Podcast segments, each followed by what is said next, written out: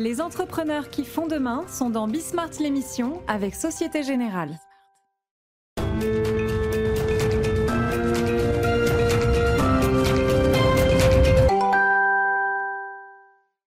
Bonsoir à tous, bienvenue dans Bismart, l'émission. Aujourd'hui, on va essayer de voir comment on peut mieux valoriser le travail, notamment dans la restauration et les métiers du médico-social. On sera avec le fondateur de Brigade. On parlera ensuite des réseaux sociaux et des moins de 13 ans. Quel rapport entretiennent-ils?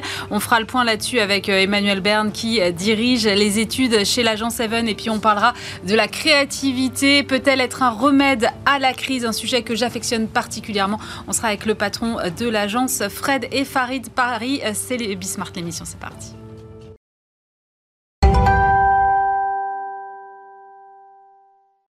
Pour commencer cette émission, je suis avec euh, Florent Malbranche. Bonjour. Bonjour. Vous êtes euh, cofondateur de Brigade, plateforme de mise en relation de travailleurs indépendants et de restaurateurs. Ça, c'était un peu avant, parce qu'il y a eu Covid, évidemment. Donc, on sait tous que le secteur de la restauration a été euh, à l'arrêt. Donc, vous, vous avez choisi de pivoter et de d'adresser des populations ou des secteurs, en tout cas que vous n'adressiez pas avant, à savoir le secteur médico-social. Je voulais savoir comment vous avez franchi cette période-là. En fait, quand on... donc on n'a pas décidé de pivoter, on a décidé d'élargir. ouais. euh, quand on s'est créé en 2016, on s'est créé pour répondre à un problème qui est celui de la valorisation des métiers et permettre à des talents et des entreprises de se rencontrer à nouveau dans les secteurs en tension. Mm. Euh, évidemment, on a commencé par la restauration, qui était le secteur emblématique des problématiques de personnel et de recrutement, Mm. mais évidemment, on avait en tête d'autres secteurs. Et d'ailleurs, même avant la période Covid, on travaillait avec des établissements médico-sociaux sur les métiers euh, de la restauration, avec des talents de la restauration. Donc la crise arrivant, on a dû, on ne s'est pas resté sans rien faire, et donc on- assez rapidement en fait, on s'est, euh, on s'est déporté, on a élargi euh, notre mission, comme on dit souvent, et on a ouvert notre plateforme, notre application aux talents euh, des secteurs, du secteur médico-social. Alors pour ceux qui ne vous connaîtraient pas, comment vous travaillez concrètement sur cette mise en relation? Brigade, c'est assez simple en fait. C'est une application sur laquelle, si je suis un talent d'un secteur sur lequel on est actif, donc aujourd'hui hôtellerie, restauration ou euh, sanitaire et médico-social, je m'inscris. Euh, on va vérifier vos expériences, on va vérifier votre droit de travailler en France, on va vérifier que vous avez bien un statut qui vous permet de travailler à votre compte. Et en s'inscrivant comme ça, j'ai accès à des missions, à des prestations, prestations qui sont proposées par des entreprises qui ont besoin de mes compétences, qui ont besoin de mes qualifications, qui sont généralement des missions plutôt très courtes. Donc ce sont des gens qui ont fait le choix de la flexibilité, euh, qui ont fait, on en parlera peut-être après aussi, le choix de la reconnaissance et de la liberté, Mm. euh, qui ont décidé de reprendre leur carrière en main et qui travaillent du coup de cette façon-là et qui ont la totale liberté d'accepter ou de refuser euh, les missions qu'ils qu'ils souhaitent. C'est du euh, complément de salaire C'est du comment ça se répartit? Ça dépend. Euh, je dis souvent, on est un gros complément de revenus. Euh, le revenu moyen sur Brigade, le chiffre d'affaires moyen généré par un talent, c'est 1200, 1300 euros par mois. Donc c'est beaucoup pour un complément de revenus, euh, mais c'est pas encore une source de revenus principale. Non, parce qu'il faut On enlever est- les charges en plus, j'imagine. Il faut, re- faut retrancher en effet à peu près 20% de charges. Euh, mais on est quand même donc un, un complément de revenu qui est conséquent euh, pour ces, per- pour ces personnes-là. Et, euh, et surtout, on voit que ça, ça augmente. C'est-à-dire que les gens nous font de plus en plus confiance pour être une alternative à leur source de revenus euh, primaire. Et donc, ce qu'on voit, c'est que les, profils de plus en plus nous utilisent comme soit d'ailleurs un équivalent de temps plein, euh, c'est-à-dire qu'ils font pas donc une longue mission chez un seul euh, utilisateur, hein. ils font plusieurs missions, ils ont plusieurs clients, développent leur clientèle comme ça. Cela aujourd'hui c'est à peu près 20% de nos utilisateurs qui nous utilisent vraiment comme un temps plein et, on voit qu'il y a la, part des gens qui basculent d'un complément de revenu vers une source de revenus primaire qui est de plus en plus grande. Et c'est marrant parce que je, je suis très très attentive aux mots. Et donc vous dites, euh, d'abord vous utilisez le mot talent, et puis en plus pour euh, les talents qui ont recours à vos services, vous parlez de clients là où en temps normal on parlerait d'employeurs. Donc vous êtes en train d'inverser complètement la matrice. Et j'adore ça. On a, en fait, même, je, je peux revenir sur un, un détail du fonctionnement euh, Ouais. qu'on met pas assez en avant, qui est que ce sont, euh, quand je dis les talents, donc en effet, on parle de talents, je vois que le sujet de l'émission, c'est valoriser le travail. Euh, il faut arrêter de dire que ces gens n'ont pas de talent, n'ont pas de qualification. C'est pas vrai. Vous prenez n'importe qui, vous le mettez dans une cuisine, personne est perdue. C'est même dangereux pour elle. Hein. Il faut Mm. pas. Et pour les autres, et pour, pour les, pour les autres.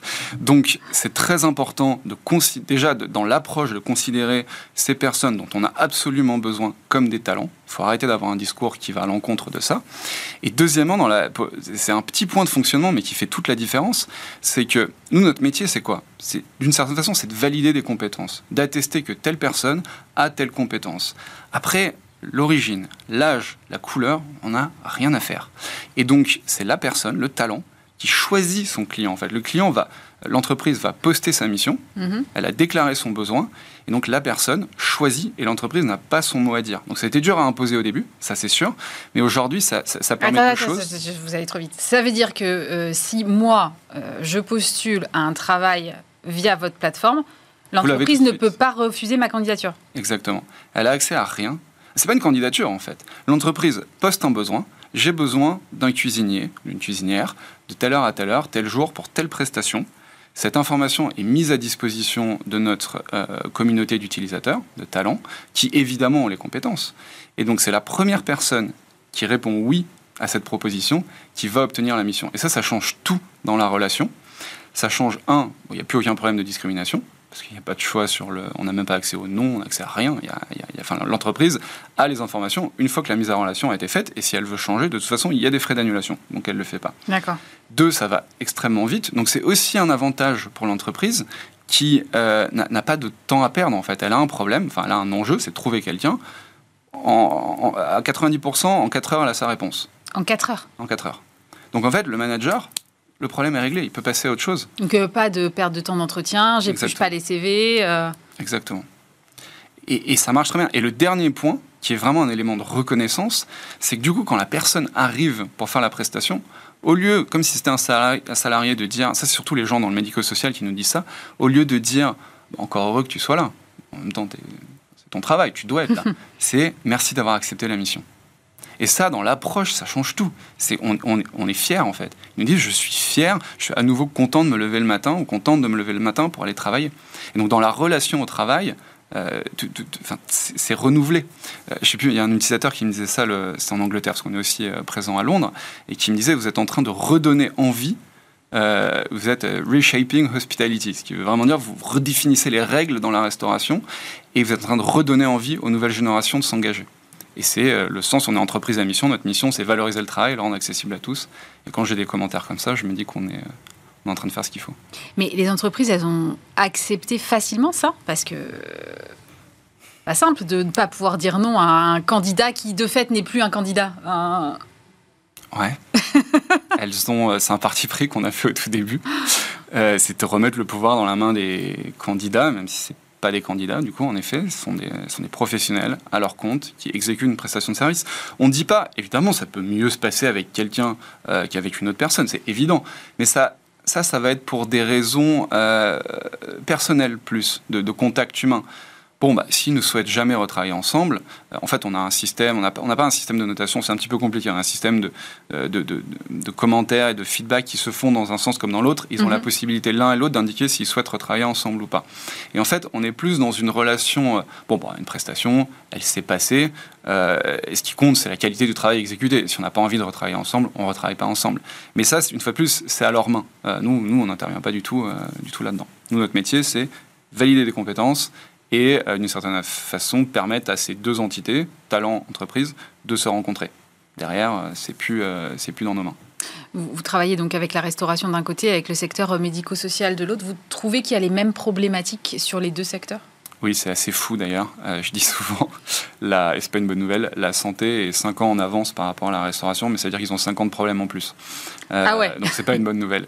On, ce qu'on constate dans le médico-social, c'est qu'aujourd'hui, un, on perd les talents qui sont dans cette industrie. C'est-à-dire qu'après, j'allais dire quelques années, même pas certains quelques mois à travailler, euh, ce sont des métiers difficiles. hein.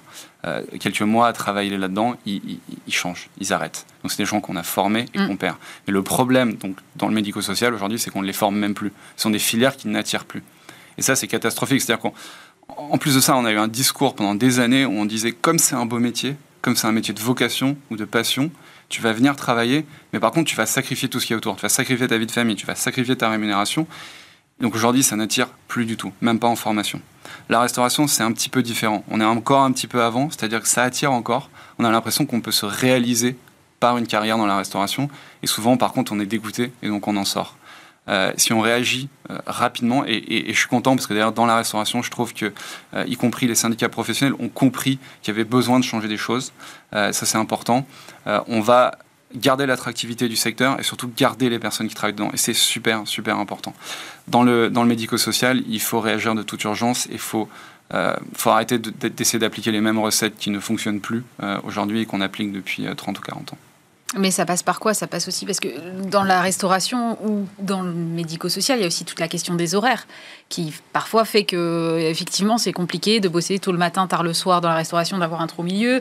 Euh, c'est compliqué euh, aussi dans le médico-social avec des services de nuit. En même temps, c'est des, des, choses qu'on a du mal à faire évoluer parce qu'on voit pas très bien comment ça pourrait fonctionner différemment. Non, c'est sûr. Euh, ce sont des métiers qu'on fait quand les, je dis souvent quand les autres travaillent pas. Mm. C'est-à-dire qu'on va au restaurant, bah, les gens qui travaillent pour nous. On va aux urgences à 2 h du matin. Il y a des gens qui travaillent euh, pour nous. Mais ça, c'est pas. En fait, c'est pas un, retour qu'on a souvent. Euh, oui, c'est des métiers difficiles, mais bon, qui ont d'autres avantages par ailleurs, en fait. Le problème, c'est quand c'est tous les jours. Le problème, c'est quand on ne choisit pas. En fait, quand tous les jours, on va travailler avec des horaires élargis euh, et qu'on n'a pas le temps de souffler. Le problème, c'est quand on est infirmier ou aide-soignant, qu'on a eu à, gérer un décès ou un cas très difficile, euh, il y a des gens qui travaillent dans des, foyers d'accueil avec des cas qui peuvent être très compliqués, mm. qu'on a besoin de deux jours de break et qu'on peut pas. En fait, c'est ça le problème aujourd'hui. Et puis, il y a quand même un problème de fond, c'est ce que je disais tout à l'heure sont des métiers. Euh, il faut reconnaître, enfin, valoriser ces métiers, ça passe aussi par le, par le langage, par le discours, par ce qu'on dit sur ces métiers. Moi, je, mon rêve, c'est qu'un jour, aujourd'hui, on rencontre des utilisateurs, ils nous disent oh, Moi, je suis juste cuisinier. Moi, je trouve ça horrible de dire ça. je suis juste cuisinier. Mm. Je suis juste aide-soignant. Bah non, en fait, je suis aide-soignant. Et c'est génial. Je suis cuisinier et c'est génial. Et en fait, c'est ça, on commence à le retrouver. Hein. On a des utilisateurs qui disent vraiment, qui viennent nous voir, vous avez changé ma vie, je suis à nouveau fier de mon métier. Euh, et, c'est vraiment, ça se sent, c'est vraiment ce qui nous anime euh, et ce qui fait qu'on est persuadé qu'on est sur une voie qui convient pas à tout le monde. Hein. Attention, hein. on ne dit pas euh, tout le monde doit travailler à son compte. ce serait la fin des entreprises en plus. Les entreprises, elles ont besoin de salariés, elles ont besoin d'une base fixe. Mais en fait, on a plein d'outils sur la table. Il faut faut tous les utiliser pour que ce marché du travail redevienne, redevienne attractif. vous avez mentionné le mot mission. Vous êtes entreprise à mission? On est entreprise à mission depuis 2020. Pourquoi? Alors, non, déjà, je dis depuis 2020. On est officiellement entreprise à mission depuis 2020.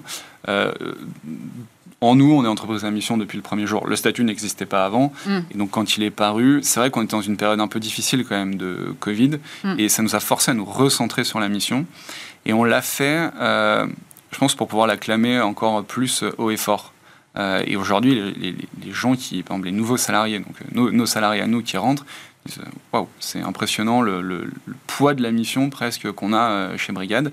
Et c'est vrai que c'est quelque chose qui nous anime vraiment. donc c'était un moyen de le, graver dans le marbre et de l'avoir dans nos statuts euh, notamment.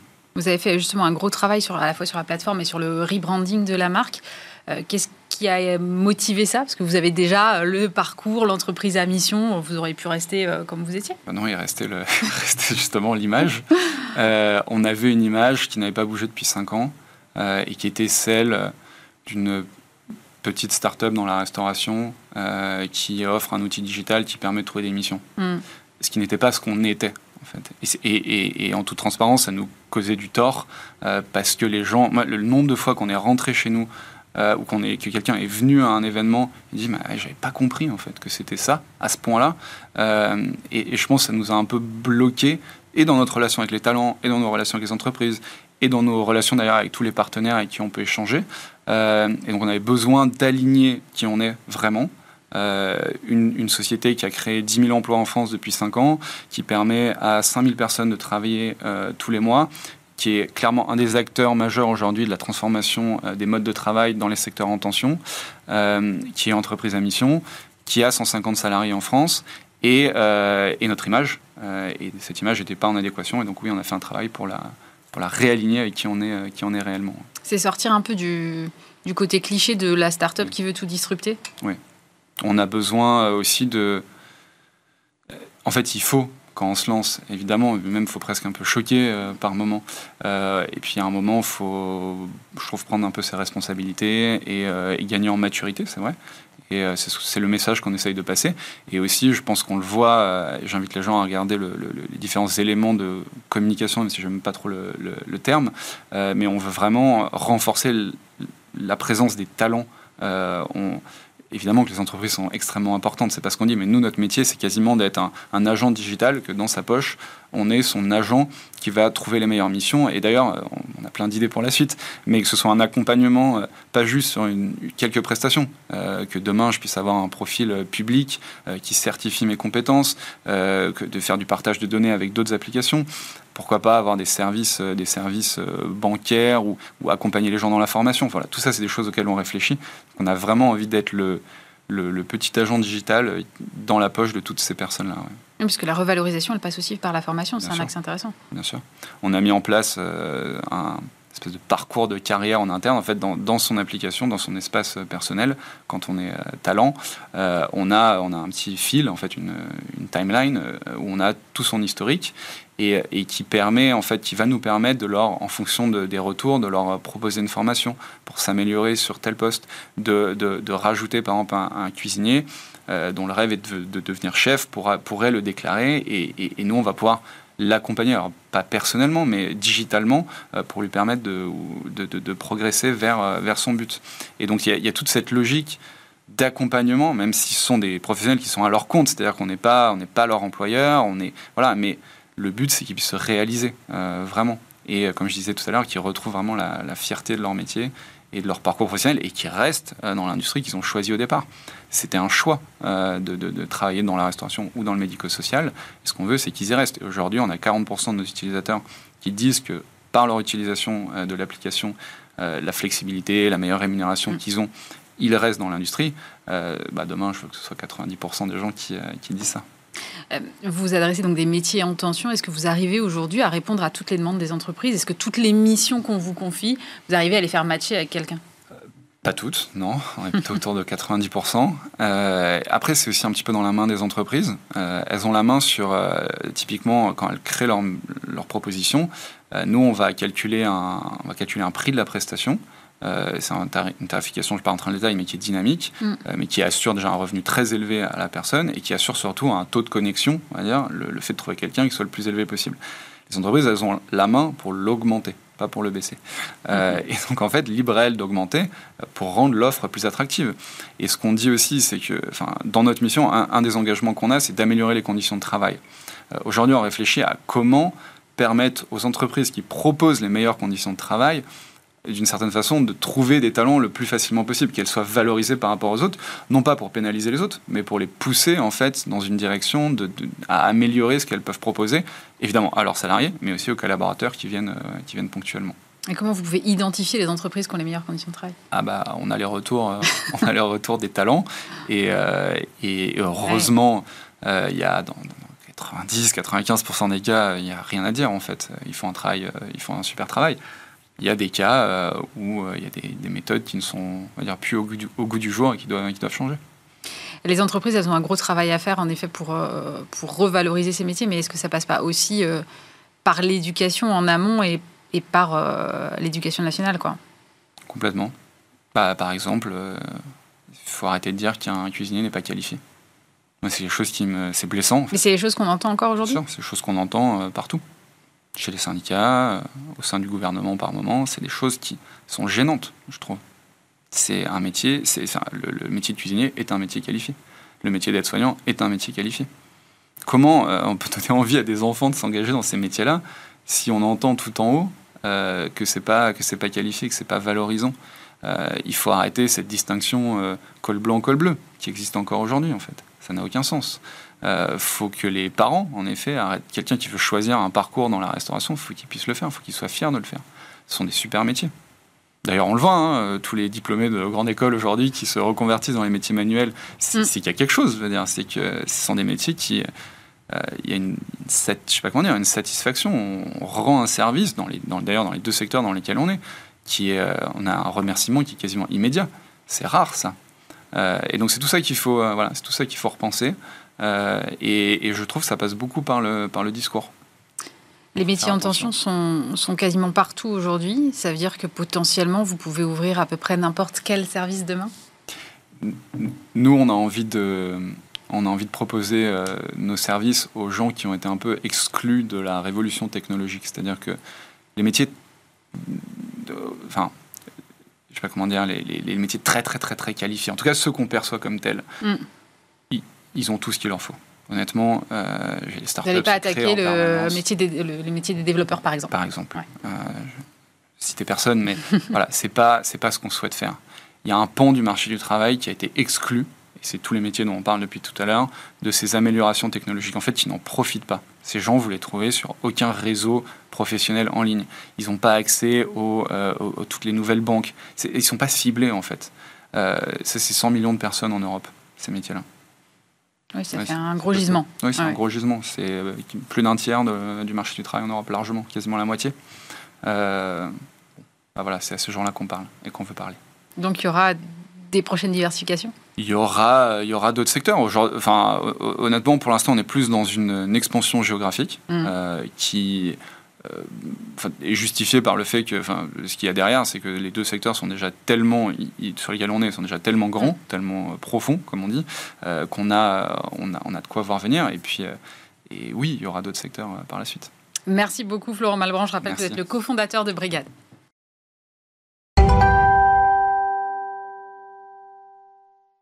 On poursuit cette émission avec euh, Emmanuel Bern. Bonjour. Bonjour Aurélie. Directeur des études chez l'agence Even. Et vous avez présenté cette semaine la septième édition euh, de l'étude Born Social qui s'intéresse au comportement des moins de 13 ans sur les réseaux sociaux. Alors Emmanuel, excusez-moi, il y a un truc que je comprends pas. Je croyais très naïvement qu'à moins de 13 ans, on pouvait pas avoir accès aux réseaux sociaux. Alors c'est pas de la naïveté, hein, c'est de la lucidité. Effectivement, euh, depuis la RGPD, c'est officiel, les enfants n'ont pas le droit d'aller sur les réseaux sociaux avant 13 ans et même avant 15 ans sans l'accord euh, de leurs parents. Après, il faut être pragmatique, euh, c'est une réalité. Les enfants vont sur les réseaux sociaux avant l'âge légal, on va dire, les 13 ans. Est-ce qu'on a une idée de la proportion des enfants de moins de 13 ans qui sont sur les réseaux? Parce que ça doit être assez difficile à évaluer, non? Alors, euh, d'une part, ce qui est intéressant, c'est que euh, les plateformes sur lesquelles ils sont ne vont pas indiquer qu'ils ont ces populations-là sur, euh, sur leur plateforme, ah sur bah, leur site. oui, j'imagine dire qu'ils sont, entre guillemets, qui ne répondent pas à, leurs obligations. Mm. nous, pour ça, on réalise, on a un partenariat avec une association qui s'appelle Génération Numérique et qui est une association qui est présente dans l'ensemble, enfin, dans beaucoup de collèges et lycées de France, qui est appelée par les proviseurs lorsqu'il va y avoir des problèmes liés à l'usage des médias sociaux. Et cette association euh, va euh, mettre en place un questionnaire. Donc, nous allons pouvoir récupérer certaines informations de ce questionnaire qu'on va filtrer sur les 12-11 ans. C'est vraiment cette population-là qui nous intéresse, c'est-à-dire les enfants qui sont euh, arrivés au collège. Voilà, c'est ça. Alors, dans les enfants que vous avez interrogés, il y en a 87% qui utilisent régulièrement au moins une application sociale. Alors déjà, un, ça me paraît énorme, et deux, c'est en progression aussi significative, par exemple, par rapport aux autres années? Alors c'est en progression, ça a été un étonnement parce qu'on avait déjà vu euh, il y a deux ans, après le confinement, on savait qu'il y avait eu un impact. Forcément, ils avaient eu besoin de plus se socialiser et donc oui, ça s'expliquait. Ça s'expliquait. Là, sincèrement, je m'attendais à une diminution ou une stagnation. Non, il y a toujours eu une augmentation. Euh, pourquoi? Parce qu'il y a eu notamment une augmentation du nombre d'applications sociales euh, qu'ils vont utiliser. Dans applications sociales, on comprend aussi les applications de messagerie.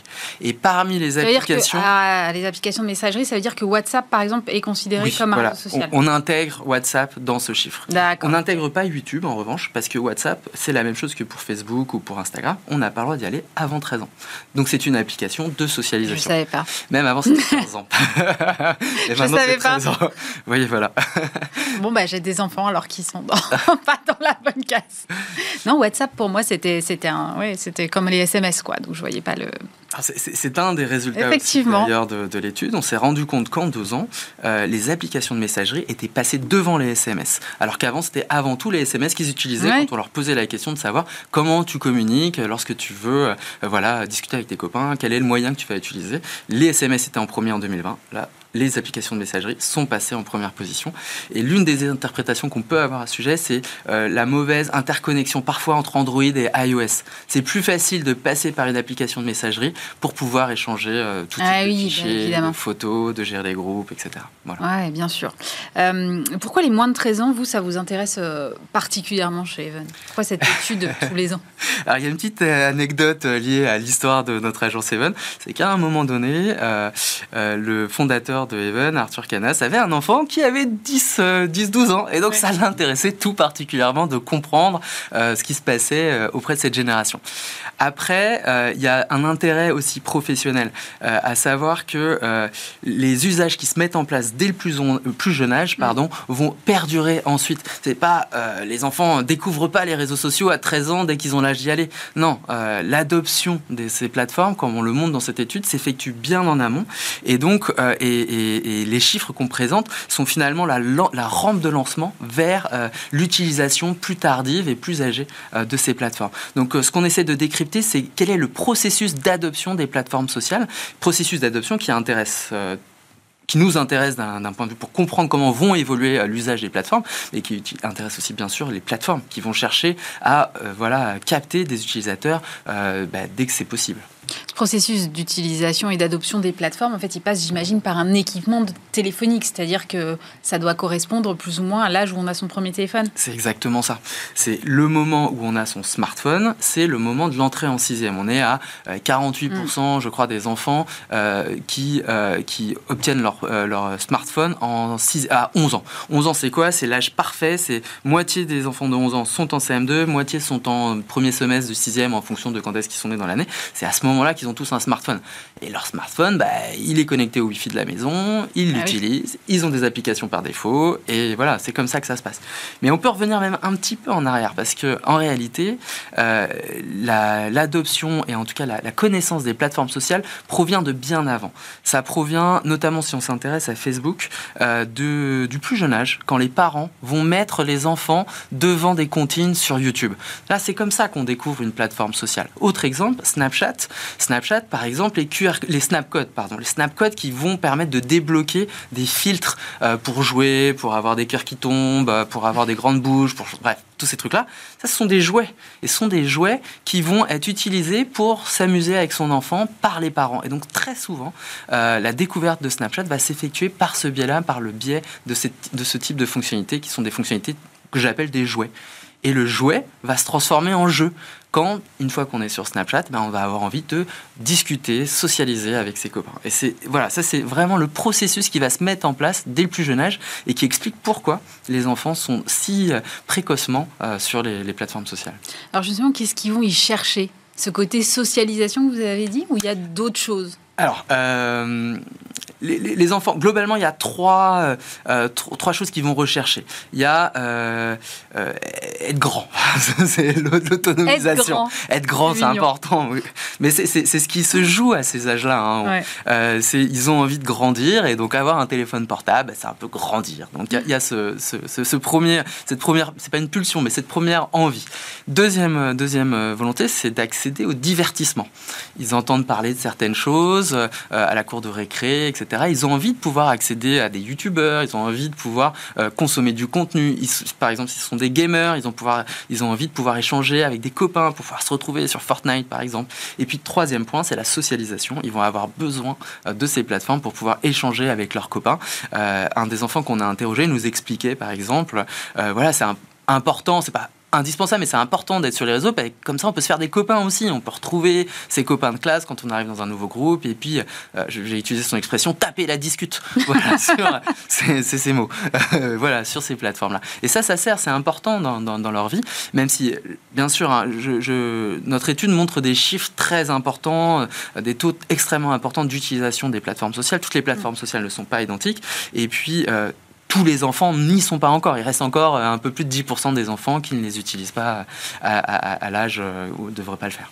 Quelles sont les, justement les plateformes qui sont les plus utilisées alors Alors, c'est les deux que j'ai cités précédemment. Hein. c'est euh, YouTube qui est la numéro un. Mm. Euh, d'ailleurs, euh, on a des chiffres en France très cohérents par rapport à ceux qu'on peut trouver aux États-Unis. Après, Snapchat. Snapchat réussit à être toujours la plateforme la plus utilisée par les plus jeunes parce que voilà, c'est la plus sympa, entre guillemets, le petit fantôme. Mm. et, et puis, comme je vous l'expliquais, c'est à cause des jouets qu'il y a les, les, les filtres. Et puis, il y a plein, plein de petites fonctionnalités. Par exemple, je ne sais pas si vous connaissez les flammes. Non, j'avoue mon ignorance euh, la plus complète sur les flammes de Snapchat. Les flammes de Snapchat, c'est euh, quand on va s'envoyer des messages sur mm. Snapchat tous les jours, euh, la flamme va grandir, enfin va s'accumuler. Et donc c'est une petite mécanique qui est mise en place pour hooker les, les, les, enfants, pour faire en sorte qu'ils échangent tous les deux ensemble chaque jour. Et l'objectif, c'est de, c'est un peu comme un test d'amitié. Plus on a des flammes, plus ah bah ça veut dire qu'on a échangé chaque jour avec la même personne. Et c'est pour montrer son niveau d'amitié avec son copain, sa copine. Voilà, c'est voilà. Mais euh, alors, c'est un peu sexiste ce que je vais dire, mais, mais ce, genre de truc, ça doit marcher particulièrement avec les petites filles, non? C'est beaucoup les petites filles qui nous parlent des flammes, euh, notamment, effectivement. Après, il y a d'autres euh, d'autres interactions qui peuvent se mettre en place pour les garçons. Par exemple, sur Snap, il y a une messagerie qui est plus qui est beaucoup plus libre, on va dire, que celle que va y avoir sur TikTok. Sur TikTok, on n'a pas la possibilité mm. de, de, faire de la messagerie quand on a moins de moins de 16 ans. sur Snapchat, non, on a on peut le faire. Donc, euh, par exemple, l'usage des audios, euh, c'est quelque chose qu'on a vu poindre dans nos études très tôt, avant que maintenant tout le monde se mette aux audios. Enfin, moi, j'y arrive pas. Mais il y a plein de gens. non plus. question de génération. En tout cas, aujourd'hui, les audios sont devenus quelque chose de totalement généralisé dans la population. Et, euh, et ça vient notamment de l'usage des plus jeunes. Ou autre exemple, comme ça fait 7 ans qu'on fait cette étude, on a vu émerger vraiment et se propager euh, euh, TikTok. Avant, on voyait l'ancien nom hein, mm. TikTok qui s'appelait Musically, on, l'a vu très tôt. Hein. Euh, et, quand TikTok est arrivé, là, on a vu tout de suite les taux d'adoption de TikTok très importants. Et, et voilà, ça c'est un des exemples aussi de plateformes qui fonctionnent très très bien chez les plus jeunes, bien sûr. Et TikTok, eh ben, c'est propagé à toute la population. Musically, pas grand monde de plus de 16 ans qui y était. Hein. Mm. TikTok, maintenant, euh, a son audience qui s'est euh, largement démocratisée au sein de populations beaucoup plus larges. On a, parlé de ce qu'ils viennent euh, y chercher, les enfants, sur ces réseaux sociaux, mais, mais est-ce qu'il y a des, des, trucs rédhibitoires, des trucs qu'ils n'aiment pas Alors, ils n'aiment pas trop voir traîner leurs parents. ah oui, bah, c'est encore des termes, des termes. Euh, euh, voilà, parce que comme on a interrogé beaucoup d'enfants, on trouve que leur façon de s'exprimer est la mm. plus réaliste pour comprendre ce qui se joue sur les plateformes. Euh, donc, par exemple, une plateforme comme Facebook où il y a leurs parents dessus, mm, ça peut coincer un petit peu. Donc, il y a ce point-là. après, ils sont quand même sensibilisés aux dangers des réseaux sociaux. Il y a une évolution très forte de prise de conscience, de, de risques les risques de mauvaises rencontres d'une part, et puis le risque aussi du temps passé sur euh, les écrans. Euh, là, c'est vraiment quelque chose qui s'est propagé euh, au, sein de, au sein de ces populations-là.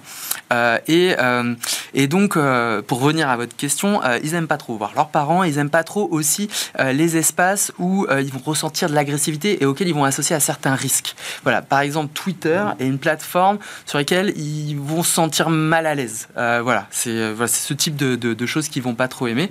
Et bien sûr, Bien sûr, voilà, ils vont rechercher euh, une plateforme sur laquelle ils vont trouver du contenu qui va leur plaire, et s'il n'y en a pas, bah, ils ne vont pas y aller. Voilà. Euh, vous disiez qu'ils donc sont alertés sur le temps passé, mais euh, vous avez quantifié ce temps? Combien de temps est-ce que les moins de 13 ans passent sur les réseaux sociaux Ils sont conscients qu'ils passent trop de temps. Pour autant, ils en passent toujours plus. D'accord. Mais ils sont conscients qu'ils passent trop de temps. C'est un début. Et si, entre 2020 et 2022, il y a plus de 20 points. On est passé de 25% à 45% des enfants qui déclarent que euh, voilà, il y a trop de temps qui est passé. Ils ont le sentiment de passer trop de temps sur les réseaux sociaux. Et sinon, par rapport à, enfin, sur leur écran euh, de manière générale, pardon. Euh, et sinon, on leur a posé la question de savoir combien de temps ils passaient. Pour ça, c'est un petit peu compliqué de poser cette question. donc, ce qu'on a fait, c'est qu'on leur a demandé déjà s'ils connaissaient, s'ils avaient connaissance des applications de suivi du temps passé. Mmh. Et, euh, et, là, ils, ont, ils sont de plus en plus nombreux à savoir, à connaître ces applications-là, notamment par le biais des contrôles parentaux. Et euh, après, bah, si ceux qui répondaient oui, je sais euh, combien de temps j'y passe, enfin j'ai un suivi de temps passé, et là on leur demandait, bah, ton dernier jour d'école, combien de temps tu y as passé? Et on est arrivé aux alentours de deux heures. Mais un jour d'école, ça c'est quelque chose qui est très important. C'est-à-dire qu'entre un jour de vacances et un jour d'école, c'est du simple au triple. Enfin voilà, ça n'a rien à voir. Au triple on a certains enfants qui passent beaucoup, beaucoup, ah beaucoup de temps.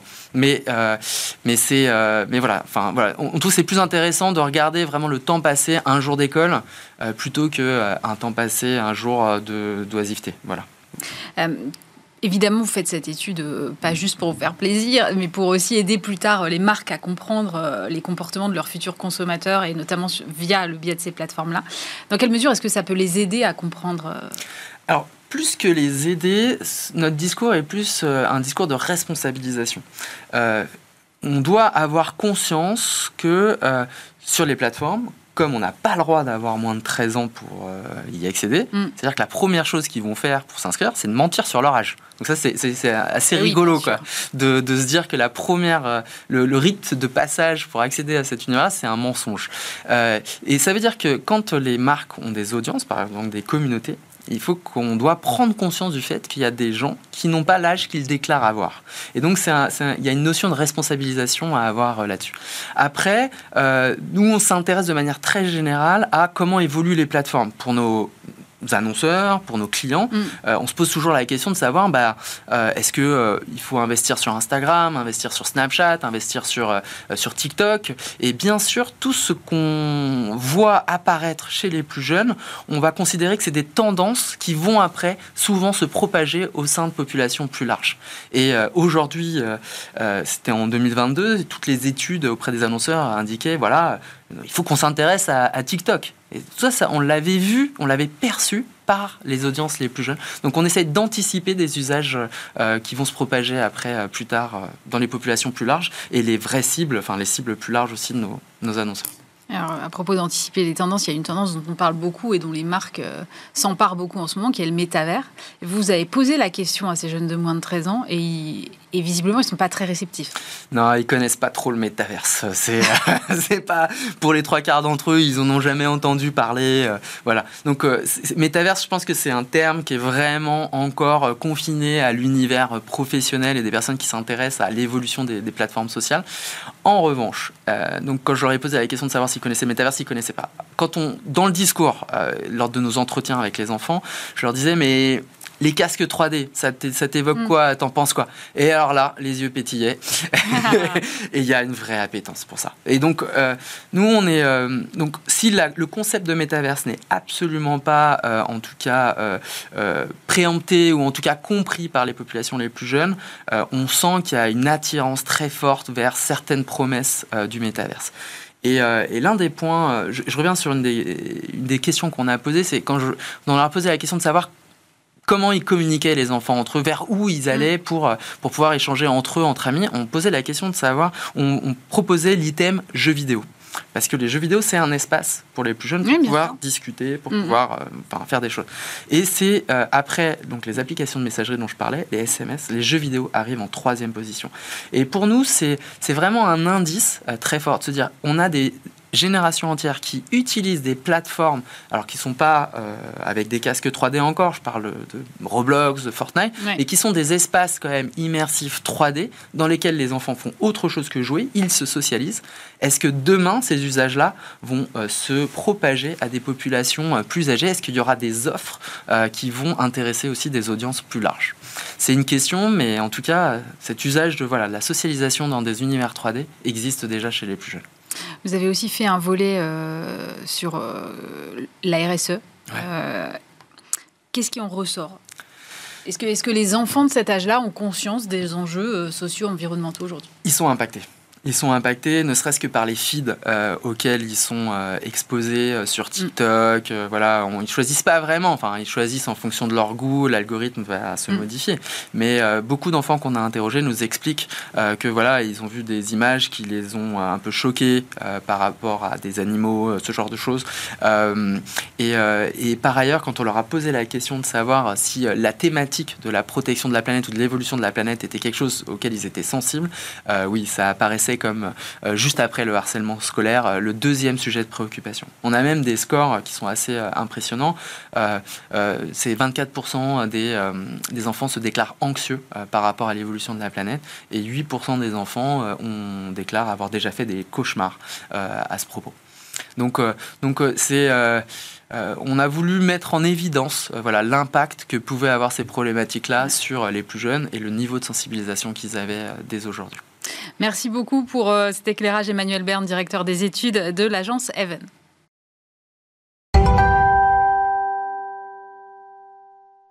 On termine cette émission avec euh, Olivier Lefebvre, président et partenaire de Fred et Farid Paris. Bonjour Olivier. Bonjour. Alors euh, Fred et Farid Paris, agence créative indépendante, présente à New York, Los Angeles, Shanghai, Paris. Euh, vous avez auparavant, vous, un parcours de directeur de création. Vous êtes internationalement multi-récompensé. Et j'avais envie de, vous recevoir parce que ça fait quand même un petit peu plus de deux ans qu'on enchaîne les crises ukrainiennes, Covid, inflation. Ça laisse un peu gagner par la morosité. Et vous êtes venu me rappeler que non, finalement, euh, la créativité le, peut sortir de la crise et créer de nouvelles opportunités. Mais peut-être que pour commencer, il faut revenir, euh, Olivier, si vous le voulez bien, sur, sur ce que c'est qu'une crise. Tout à fait. Eh ben, ce qui est une crise, alors déjà pour la petite anecdote, ce qui est marrant, c'est que moi j'ai l'impression d'être un enfant de la crise. C'est-à-dire que finalement, euh, je suis né dans les années 80. Mm. en 2001, quand je suis arrivé à Paris pour faire mes études de, dans la publicité, bah, il y avait les 11 septembre qui mm. venaient d'arriver quelques semaines avant. On est arrivé, on nous a dit, bon, en fait, c'est la crise, vous ne serez jamais embauché.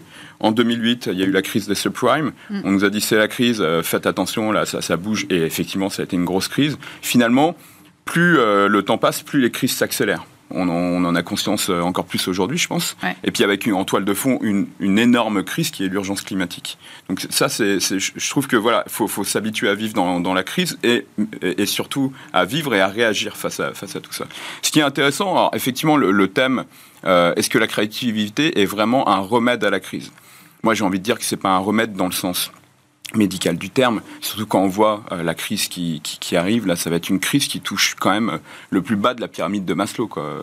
manger, euh, se chauffer, euh, se déplacer. Donc des besoins primaires pour, pour les Français. donc en fait, la, la, créativité ne peut pas remédier à tout, mais ce qui est intéressant, je trouve, c'est que la, la, la, crise est toujours génératrice de créativité. Et on l'a vu pendant la crise du Covid, jamais autant les entreprises et, les, Français en général ont été, euh, ont été, ont été euh, créatifs. C'est-à-dire que quand on voit par exemple qu'LVMH, du jour au lendemain, a réussi à transformer ses outils de production euh, de parfums en outils de production de gel hydroalcoolique. C'est une vraie créativité pour un groupe mmh. de, de, luxe de, de, faire ce genre de démarche. C'est de la créativité. On l'a vu aussi dans le marché de l'immobilier. Du jour au lendemain, on ne pouvait plus visiter aucun appartement. Il y a eu euh, les visites euh, euh, filmées en visio, et puis il y a même eu des, démarches de click and collect, où en fait on pouvait réserver un appartement, le visiter en visio et le valider définitivement quand en fait on pouvait, on pouvait ressortir du, confinement. Donc en fait il y a eu plein de démarches et plein d'outils qui ont été développés, par exemple dans l'immobilier, mais sur plein d'autres marchés, qui ont été en fait des, des vraies innovations qui aujourd'hui ont révolutionné le marché. Donc je trouve ça vraiment intéressant pour le coup euh, que chaque crise euh, amène une créativité. Et d'une façon plus générale, euh, moi qui suis créatif, on va dire depuis toujours, j'ai été créatif, directeur de création. Aujourd'hui, mm. je suis président et directeur de création. Moi, j'aime bien dire que, en fait, la créativité naît de l'inconfort. C'est-à-dire que quand un créatif est trop dans le confort, trop à l'aise, en fait, il n'y a plus de créativité. Mm. Et en fait, c'est d'ailleurs les Américains sont vachement comme ça. Dans, chaque crise, ils y voient une opportunité. Et, et, moi, je suis convaincu que être dans l'inconfort, c'est générateur de créativité. Mais y compris pour votre secteur, qui est souvent euh, le premier touché quand il y a une crise. C'est-à-dire que les premiers budgets qu'on coupe quand on est une boîte et qu'on traverse une crise, en général, c'est la com. Je confirme.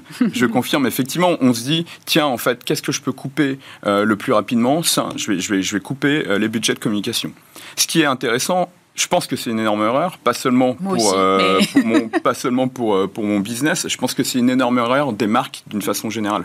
On l'a vu en fait, il y a eu des études qui ont été faites après le confinement et qui ont déclaré qu'en fait, euh, pour les Français, pour une grande majorité des Français, en fait, le fait que les marques continuent à, communiquer, soient présentes en télé, dans les médias, à, à faire un certain nombre d'actions, en fait, ça rassurait les Français. Et en fait, ça, ça génère finalement de la positivité et de l'optimisme. Euh, le, faire en sorte que les marques disparaissent des, écrans, alors je parle de la télé, mais disparaissent aussi des médias, des réseaux sociaux, au contraire, c'est générateur de stress pour les Français. Donc je pense qu'en fait, au contraire, il faut communiquer. Et les marques qui ont le plus communiqué pendant le confinement sont les marques qui ont le plus redémarré leur business rapidement ensuite. Après, c'est délicat de, communiquer en période de crise, parce qu'il ne faut pas passer pour, euh, pour le bisounours qui ne voit pas les problèmes, vous voyez ce que je veux dire? Effectivement, c'est forcément délicat de, communiquer en période de crise, parce qu'on ne peut pas occulter ce qui est en train de se passer. Je pense qu'il y a un certain nombre d'acteurs euh, de l'économie qui le font très bien aujourd'hui, et d'autres qui ne le font pas du tout. Euh, à titre d'exemple, je pense qu'il y a des, des, acteurs de la grande distribution qui communiquent très bien aujourd'hui sur, euh, sur la crise et l'inflation euh, au niveau des produits alimentaires qu'on est en train de vivre. Euh, je pense notamment à Leclerc, à Lidl. Ils, ont des vrais actes de communication. Ils, passent d'abord dans ce qu'on appelle du story doing. Ils font des choses et ils communiquent dessus. Je pense que ça, c'est assez intéressant, leur façon de faire, même s'il faut faire attention au, washing derrière et de, de vraiment faire les mm-hmm. choses avant, avant, avant de communiquer dessus. Je trouve que toute la partie, euh, on va dire, grande distribution, c'est vraiment intéressant ce qu'ils sont en train de développer en, communication aujourd'hui. Par contre, euh, on peut s'étonner, par exemple, que les, que les banques ne soient pas très présentes, ou alors dans leur communication, ne, ne soient pas ciblées sur euh, ce que les Français sont en train de vivre ou vont vivre dans, les prochains mois, en fait. Ni, par exemple, les grands groupes, les grands groupes d'énergie comme Total, comme EDF. On a très peu de communication sur ce qui est en train de nous arriver, sur la crise énergétique. Finalement, tous ces grands groupes ne communiquent pas du tout dessus sauf si je me trompe, mais je n'ai encore rien vu du tout. Alors que les grands distributeurs, ils sont présents, ils sont là et ils défendent le pouvoir d'achat des Français. Alors, je ne vais, pas faire la pub pour, pour les grands distributeurs, mais je trouve que sur ce secteur, il y a une vraie belle réaction en termes de communication. Vous arrivez justement, vous, à, convaincre vos clients euh, de continuer de communiquer pendant les crises? D'être créatif, d'être audacieux, de prendre des risques dans un moment où on n'a pas forcément envie d'en prendre? Alors, c'est pas tant les convaincre que comprendre leur business et leur faire comprendre pourquoi en fait continuer à communiquer, c'est continuer à faire grandir leur, business même en temps de crise, ou en tout cas à le faire, à, le faire euh, perdurer. Je pense que c'est vraiment ça. À partir du moment où on leur fait comprendre que c'est important pour leur marque, important pour, euh, pour leurs investissements futurs, en fait, de continuer à communiquer, ils le comprennent totalement. Ils le comprennent totalement. Donc c'est pas tant les convaincre que euh, s'intéresser à leur business au quotidien et puis euh, être main dans la main. C'est là où le métier de, la communication aujourd'hui a changé, je pense. C'est qu'avant, on, faisait, on faisait de la publicité avec le, brief euh, dont, que nous donnait le client et puis, puis voilà, on, faisait un truc un peu fou, un peu intelligent, un peu marrant, un peu émotionnel et puis, et puis c'était notre métier. Je pense qu'aujourd'hui, notre métier, il, est plus profond que ça on a un vrai rôle de conseil en communication et on a un vrai rôle de comprendre le business des, des, clients et des marques. Et d'ailleurs, très souvent, on est aussi présent sur le genre d'initiative dont on a parlé tout à l'heure, de dire tiens, on a une idée business, nous on appelle ça des business ID. Hmm. Tiens, pour changer ton business, on a euh, pour viser telle cible ou pour changer telle chose, euh, tu as tel problème actuellement, tu pourrais penser à faire ça ou ça. C'est quasiment des, des, idées qui parfois peuvent changer euh, la structure de, leur économie et qui, et qui peuvent, et qui peuvent fonctionner interne. Alors là, on est en train d'en développer avec certains clients. Euh, ça prend forcément beaucoup plus de temps à développer parce que bah, c'est des idées, c'est, mm. des idées de fond. Euh, structurelles euh, au sein de l'entreprise qui vont toucher jusqu'au directeur général et au président, les comités de direction. C'est pas des idées de communication, mm-hmm. mais je trouve que c'est vraiment aujourd'hui super important. C'est notre métier. On, est, on, a une vision stratégique et créative des marques, mais on, est aussi là pour amener de la fraîcheur, avoir du recul sur les situations et amener de la fraîcheur auprès de, de nos clients qui ont un peu euh, la tête au quotidien, euh, la tête dans le guidon euh, sur, sur leur business et, sur, sur mener l'entreprise. Mais ça, ça exige déjà du temps, vous l'avez dit, et puis ça exige de bien connaître effectivement le business des clients. Est-ce que c'est possible dans des relations agence-annonceur qui, j'ai l'impression, se font aujourd'hui sur des temps plus courts? Avant, une agence avait un annonceur qui était là depuis des années, voire même des entités très spécifiques créées uniquement pour tel ou tel client. Aujourd'hui, c'est moins le cas. Donc, est-ce que ça laisse le temps vraiment de faire ça? Alors, est-ce que ça laisse le temps? Je pense que euh, tout va beaucoup plus vite dans notre métier et, dans le monde en général, donc il faut s'adapter. Donc il faut très vite comprendre plus vite le business euh, des, clients, le mm. comprendre aussi bien qu'eux, voire mieux qu'eux. Donc en vrai, tout ça, c'est vraiment passer du temps à s'intéresser en fait aux marques et à s'intéresser euh, à, leur, à leur industrie, à leur marché, à, leur, à leurs consommateurs. Donc effectivement, ça prend beaucoup de temps mais il faut, il faut l'ingérer, le, digérer assez vite pour, euh, pour avoir une réflexion intéressante et intelligente euh, euh, pour revenir vers eux et leur dire, nous, notre vision, c'est plutôt ça. Et d'ailleurs, même si parfois ça n'aboutit pas, je trouve que ça les, ça les challenge. Et quelque part dans une entreprise, les grands dirigeants n'ont pas toujours ces gens en interne pour les challenger. Donc on sait qu'aujourd'hui il y a des cabinets de conseil, des choses comme ça. Mais nous, avec notre vision un peu plus créative des choses, euh, j'ai envie de dire qu'on amène un peu, un peu de concret finalement. Quand on arrive avec une vision stratégique, mais aussi des idées mm. sur la marque, une idée finalement, ça, devient, tout devient plus concret. Comment est-ce que vous avez dit, vous êtes directeur de création, donc j'imagine qu'au sein de l'agence Fred et Farid, vous mettez vraiment la création au centre de tout. Quelle est votre méthode de travail pour ça? Alors, c'est ce qui est génial, moi, je trouve, avec la création, c'est qu'il n'y a pas vraiment de méthode. Il n'y a pas vraiment de méthode, il y a un feeling. Moi, je crois beaucoup à la parole. En fait, je crois beaucoup à la parole à différentes étapes. C'est-à-dire à, l'étape du brief, euh, quand, on partage, euh, quand on partage le brief avec nos clients, quand nos clients nous briefent. Euh, je trouve que là, déjà, il y a des choses qui naissent dans, dans, dans la parole. Ensuite, euh, au sein de l'agence, quand on est avec les créatifs, avec les planeurs stratégiques, on échange énormément. Moi, je suis pour échanger énormément à haute voix parce que parfois, euh, quelqu'un va dire quelque chose, ça va faire rebondir sur quelque chose d'autre. Ah, ça me fait penser à ça. Et donc vraiment, euh, moi, je pense que la créativité n'est quelque part de, dialogue, d'un ping-pong des idées, d'un brainstorming, comme on dit souvent. et je pense que la créativité seule est assez rare. C'est-à-dire que en, agence de publicité, je ne crois pas du tout au fait qu'il y a l'homme providentiel ou la femme providentielle euh, en disant qui arrive qui dit c'est ça et c'est là-bas. non, c'est pas vrai en fait. C'est un partage, c'est un partage euh, de de connaissances qui va aboutir à la fin à une idée intéressante, intéressante pour le client. Et d'ailleurs, ce que je trouve super intéressant qu'on fait énormément aussi, c'est que parfois on arrive avec des idées et c'est en partageant avec notre client, qui connaît très bien sa marque aussi, qu'on arrive à l'idée ultime, c'est pendant la réunion avec le client. Moi, je, suis rarement dans une posture de je vais te vendre une idée et, c'est exactement cette, vision-là. J'arrive avec des idées que je trouve intéressantes et après, on, les, on les peaufine avec le client. Et, je pense que ça, cet échange, il est super important. Vous, euh, vous êtes euh, maintenant euh, au cœur de plein de possibilités dans le milieu de la, publicité, c'est-à-dire que vous avez une multiplication des supports sur lesquels vous pouvez euh, vous exprimer, que ce soit euh, le print, l'affichage, la télé, les réseaux sociaux, avec des formats en plus qui diffèrent d'une plateforme à l'autre, évidemment euh, le digital au sens large. Est-ce que ça, ça amplifie la créativité ou au contraire est-ce que ça la bride parce que à un moment on peut pas multiplier les formats, on peut pas faire passer les mêmes messages selon qu'on a 15 secondes ou 3 minutes et, et que en plus, les budgets restent un peu toujours les mêmes et qu'en même temps, il faut être présent partout. Quoi. Alors, moi, je pense qu'il y a, y a les gens qui sont un peu nostalgiques dans notre métier et qui vont diront que euh, faire de la télé, de la presse et de l'affichage, c'était génial. Et, finalement, euh, s'ouvrir à tout ce qui est réseaux sociaux. Et, au-delà de ça, nous, on bosse aussi sur des programmes RSE pour les entreprises, enfin des, des vrais programmes de fonds donc qui sont même pas euh, des outils de communication, mais vraiment des, programmes euh, de, développement en interne qui un jour vont voir le jour en termes de communication, mais vraiment c'est sur on du fait d'abord et on Voilà. Mm. et donc moi je, je trouve ça super excitant et je pense honnêtement qu'on est chanceux aujourd'hui de faire ce métier. On est vraiment chanceux aujourd'hui de faire ce métier. La création, c'est porteur d'espoir à la base. Hein. Trouver des idées, finalement, c'est imaginer l'impossible et puis, et puis le concrétiser un jour. Et donc, moi, je trouve que c'est porteur d'espoir et donc on est chanceux parce que vraiment, on est dans une posture où on attend de nous de la fraîcheur, de l'optimisme. Et donc, et donc, en fait, c'est quelque chose de super intéressant, quel que soit le média. Moi, demain, je peux arriver euh, auprès d'un client en lui proposant euh, un programme RSE structurel de son entreprise et euh, idée numéro 2, ça va être un film, idée numéro 3, une activation sur le social. Peu importe où naît l'idée, le plus important, c'est qu'elle se développe sur les bons médias pour être en, résonance avec, avec notre cible et nos consommateurs. Vous avez signé un, très joli film pour La Redoute, basé sur euh, l'histoire d'une famille recomposée.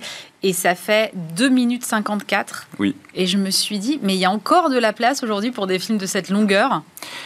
Effectivement, il y a encore de la place pour des films de cette longueur. Je pense qu'en fait, aujourd'hui, soit on est dans des formats très courts, soit on est dans des formats très longs. Il n'y a plus de juste milieu? Il y, a, il y a plus rarement du juste milieu, effectivement. Effectivement, ces formats très longs passent peu en télé. Il passe peu en télé parce que ça coûte, ça coûte très cher. Ah Mais euh, pour le coup, euh, sur les réseaux sociaux, euh, sur, sur YouTube, c'est des formats qui sont énormément regardés. Je pense aussi que sur ce genre de format, on est vraiment dans l'émotion. Ah et, et, quand on, raconte une histoire qui finalement parle à à peu près tout le monde, parce que les familles recomposées aujourd'hui, c'est quand même deux familles sur trois, je pense que forcément, on, se voit tant euh, en tant que personne qui a vécu cette situation, où on, y voit ses, parents, où on y voit euh, euh, sa sœur, où on y voit ses amis. Donc finalement, on est forcément touché par ce genre de film. Et sur ce qui est du format, moi je pense que le format, c'est tout simplement qu'est-ce qui nous permet de faire passer notre message de la bonne façon. Donc parfois, il suffit d'un 6 secondes euh, sur, euh, sur les réseaux sociaux. Et ça suffit pour faire passer un message. Et puis parfois, il, faut un 2 minutes 54, effectivement. Et, euh, et puis parfois, ça va être complètement autre chose. Ça va être développer un service, ça va être se rendre utile et donner du sens à sa marque. C'est vraiment des choses totalement différentes. comment est-ce qu'on peut partager aujourd'hui davantage la créativité, la faire rayonner, la pousser à, investir des lieux ou, des champs dans les entreprises qu'elle n'a pas nécessairement pris encore jusqu'à présent moi, je pense que la créativité, euh, il y a eu un, très bel exemple de créativité dernièrement. Euh, c'est la marque Patagonia. Euh, et, son, et son fondateur qui, déclare en fait léguer, léguer son entreprise à la terre. Donc concrètement, en fait, il, lègue toutes les parts de son entreprise à une association, à une association, à une association humanitaire, enfin qui, qui œuvre pour la planète. Et ça, c'est un acte de créativité. La créativité, la créativité c'est du courage avant tout, en fait. C'est comme ça. Hein. À la base, c'est du courage. Et quand on parle de crise, euh, et là, on est sur une vraie crise euh, climatique aujourd'hui, quand on voit cet acte de créativité et ce, courage de dire, en fait, moi, je vais léguer mon entreprise à la terre et tous les revenus, tous les bénéfices de mon entreprise vont revenir en fait à une, association pour la planète, pour sauver la planète. Ça, c'est un vrai acte de créativité. Et d'ailleurs, tout le monde en a parlé sur les réseaux sociaux. Je suis loin d'être le premier. Tout le monde que ce soit sur LinkedIn, sur Facebook, a, euh, vraiment posté cette initiative en la saluant. Et je pense que ça, c'est la vraie créativité d'aujourd'hui. Peu importe le moyen, peu importe le moyen de le communiquer, le plus important, c'est l'acte. Et là, c'est un acte absolument incroyable à 86 ans de léguer son entreprise à la planète. J'espère que d'autres entreprises vont suivre. Euh, Patagonia est, une marque qui, depuis euh, des dizaines d'années, euh, est vraiment dans un processus de, de, protection de la planète avec, des, avec des, des, vêtements, des gammes de vêtements vraiment qui, qui font en sorte de, respecter l'environnement. On se rappelle tous de leur communication où, où ils avaient posté une de leurs une de leurs parkas et, la pub disait n'achetez pas cette veste. Mm. Si vous n'en avez pas besoin, ne l'achetez pas ce qui était un, acte encore ultra courageux en termes de communication, mais qui, qui était les prémices de l'acte final de, son fondateur euh, aujourd'hui. Euh, ça, c'est une belle créativité et encore une fois, c'est porteur d'espoir. C'est, euh, ça va faire boule de neige, ce genre d'acte de créativité. C'est-à-dire qu'à un moment, on va avoir ça va driver tout un écosystème, c'est-à-dire qu'à force de voir des marques plus audacieuses les unes que les autres, ça, ça, peut entraîner d'autres entreprises selon vous? J'espère. Euh, j'espère, quand on voit euh, l'exemple euh, de la crise du Covid il y, a, deux ans et demi, trois ans, effectivement, les premières initiatives ont, généré beaucoup d'autres initiatives chez les marques. J'ai trouvé ça assez beau d'ailleurs. malheureusement, très vite, l'actualité l'actualité business et puis une nouvelle crise est arrivée. Mais, mais quand, quand, je prends cet exemple-là, des entreprises qui, qui, il y a une première entreprise qui a eu une action, puis toutes les autres se sont dit tiens, nous aussi on va faire ça. Ah bah nous on pourrait être utile euh, en, faisant ce genre de choses. Euh, ça a généré euh, vraiment un mouvement très positif. J'espère que Patagonia va générer ce même genre de mouvement. parce que, parce que moi, je suis, le, sujet écologique me touche profondément. J'ai longtemps bossé, j'ai longtemps travaillé pour la fondation Greenpeace en tant que mm. créatif. Euh, pour les aider euh, dans, dans, leur, euh, dans leur communication. Et, j'espère que Patagonia n'est que le début. malheureusement, au vu des, crises un peu, plus, urgentes qui nous arrivent, je pense que les sociétés et les entreprises vont avoir d'autres choses à faire, excusez-moi l'expression, mais si ce genre de démarche pouvait se répéter, ça serait très bien. Et honnêtement, je pense que malheureusement, ça ne passera que par là. Merci beaucoup Olivier Lefebvre d'avoir été avec nous euh, aujourd'hui, président et partenaire de Fred et Farid euh, Paris. C'est la fin de cette émission. Merci euh, de nous avoir suivis. Bien évidemment, vous nous retrouvez en podcast et en replay sur vos plateformes et sur le site internet bismart.fr. On se retrouve bien sûr vendredi prochain et lundi. Vous avez rendez-vous avec Stéphane Soumier. Bon week-end sur Bismart.